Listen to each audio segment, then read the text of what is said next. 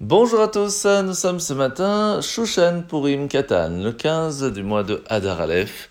Et bien sûr, c'est un jour de joie où nous ne faisons pas Tachanoun. Alors aujourd'hui, dans le Tanya, nous sommes à la fin du chapitre 29. L'Anmorazaken, après nous avoir expliqué que lorsque on se lève le matin, qu'on n'a pas d'envie, on n'a pas envie de prier, on n'a pas envie d'étudier, il n'y a rien qui nous envie, qui, qui nous donne l'envie d'aller nous approcher à la divinité, à la spiritualité, c'est tout simplement parce que notre cœur est bloqué. Il est devenu trop dur. À force d'avoir des envies et du kiff vers les choses qui sont matérielles, on en oublie le spirituel et on n'a même plus l'envie de s'y approcher. Comment faire? Cela peut arriver à une personne adulte, ça peut arriver à un enfant qui n'a même plus envie de, venir à la synagogue, au point qu'il peut un jour nous dire Mais j'ai même pas envie d'aller à Kippour, tu m'amènes jamais toute l'année, pourquoi tu veux que je vienne à Kippour? Et, et c'est tout à fait normal. Si on ne l'habitue pas, si on ne lui donne pas le kiff de la spiritualité, à un certain moment, il en oublie même le plus important.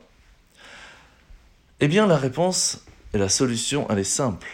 En fait, le cœur d'un juif, il est pur. Rien à faire, il sera toujours pur. Mais le problème, c'est quand il devient dur, qu'il y a trop de, de, de boue, de, de, de, boue autour du, du cœur, il faut enlever cette boue pour que la lumière puisse réjaillir. De la même façon que l'obscurité n'existe pas en soi, c'est simplement un manque de lumière. Et la preuve, c'est lorsqu'il y a un petit peu de lumière, tout, tout de suite, automatiquement, l'obscurité est repoussée. De la même façon, que ce soit pour soi-même, que ce soit pour un enfant, on veut qu'il puisse ressentir un petit peu plus de spiritualité, il suffit de l'amener à la synagogue, l'amener à un cours de Torah, lui faire faire quelque chose de spirituel. Et cette lumière, doucement, doucement, va repousser l'obscurité, va enlever cette boue qui se trouve autour du cœur. Et on ne peut le faire que de deux façons. La première, amener de la lumière, et la deuxième, casser un petit peu le cœur. Donner quelques petits coups. Comment? Tout simplement en parlant à notre Yetzerara, en lui disant Allô, tu es en train de me faire tomber dans un niveau très bas. C'est pas gentil, tu n'es pas quelqu'un de bien. Il faut que tu arrêtes de cette façon d'agir. Et en parlant de cette façon, ça va nous réveiller et réussir à changer, à ressentir un petit peu plus de choses de qualité. Maintenant, comment savoir si nos pensées sont dans la journée de façon générale assez bien? Il suffit de regarder nos rêves. Si les rêves de façon générale sont des rêves convenables, cela montre que notre journée aussi a des pensées convenables. Inversement, non. Et c'est pour cela que les rêves sont un signe pour savoir si nous avons un travail à faire qui est peut-être encore plus profond. La mitzvah de ce matin, c'est la mitzvah positive numéro 208. L'interdiction, euh, mitzvah positive, donc euh, l'obligation de faire très très attention lorsqu'une personne travaille avec des poids et des mesures, que la machine qu'il utilise, elle soit bien précise. Sinon, on peut voler même sans faire exprès, et ça, c'est interdit.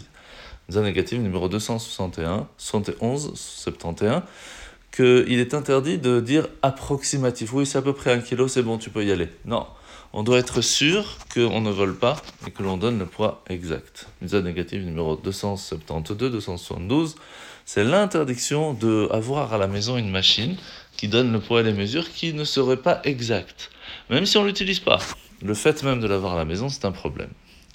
La paracha de la semaine, c'est le moment où Moshe Rabbeinu va parler avec Hachem pour le fait qu'il veut qu'il nous pardonne de la faute du veau d'or. Et qu'est-ce qu'il va lui dire? Ça y est, regarde, c'est toi qui leur as donné au peuple juif le fait qu'ils ont un Yetzerara, un mauvais penchant. Et ils sont très têtus à cause de ça, mais c'est toi qui leur as donné.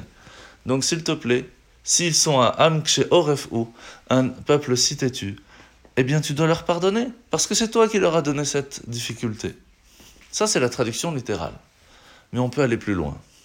Le fait même que nous soyons têtus, c'est en soi une très grande qualité.